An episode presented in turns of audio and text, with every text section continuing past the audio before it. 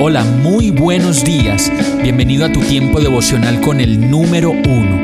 Qué alegría saludarte con la certeza de que Dios está obrando en tu vida su perfecta y buena voluntad, ya sea porque estás aprendiendo de un momento difícil o porque estás disfrutando de su amor a plenitud con paz y tranquilidad.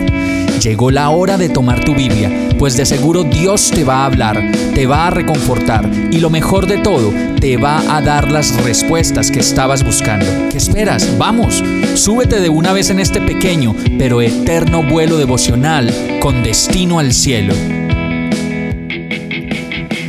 Y el mensaje de hoy se llama ¿Qué camino debo tomar? Proverbios 16:25 dice, hay caminos que al hombre le parecen rectos, pero que acaban por ser caminos de muerte.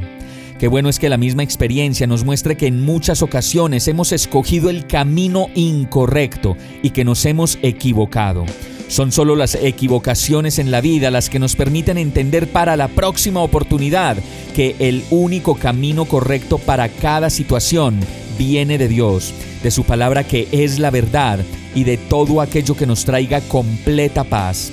Muchas veces podemos preguntarnos cómo sé qué debo hacer o qué camino tomar al momento de tomar una decisión y como lo dice el verso, a nosotros como personas nos pasará que pensamos que lo que estamos haciendo está bien. Y como siempre viene el argumento de yo no le hago daño a nadie, pero a la larga cuando nos hacemos daño a nosotros mismos y estamos cansados, abrumados, preocupados y sin salidas reales, se lo estamos haciendo también a esas personas que tanto amamos.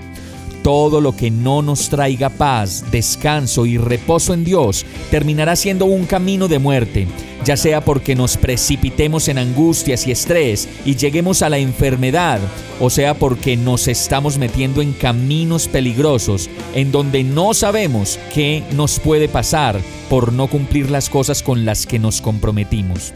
Vamos a orar. Enséñame Señor, quita de mí todo afán, toda necedad, toda angustia que me lleve a pensar que solo y sin ti puedo seguir viviendo la vida. Cómo te necesito y cuánto tiempo he perdido sin buscarte. Decido conocerte y esperar en ti lo que tú quieres que yo haga, pues yo sé que tú tienes un propósito y un plan para mi vida. Descanso en ti, Señor, agradecido y confiado en tu perfecta voluntad, en el nombre de Jesús. Amén. Hemos llegado al final de este tiempo con el número uno.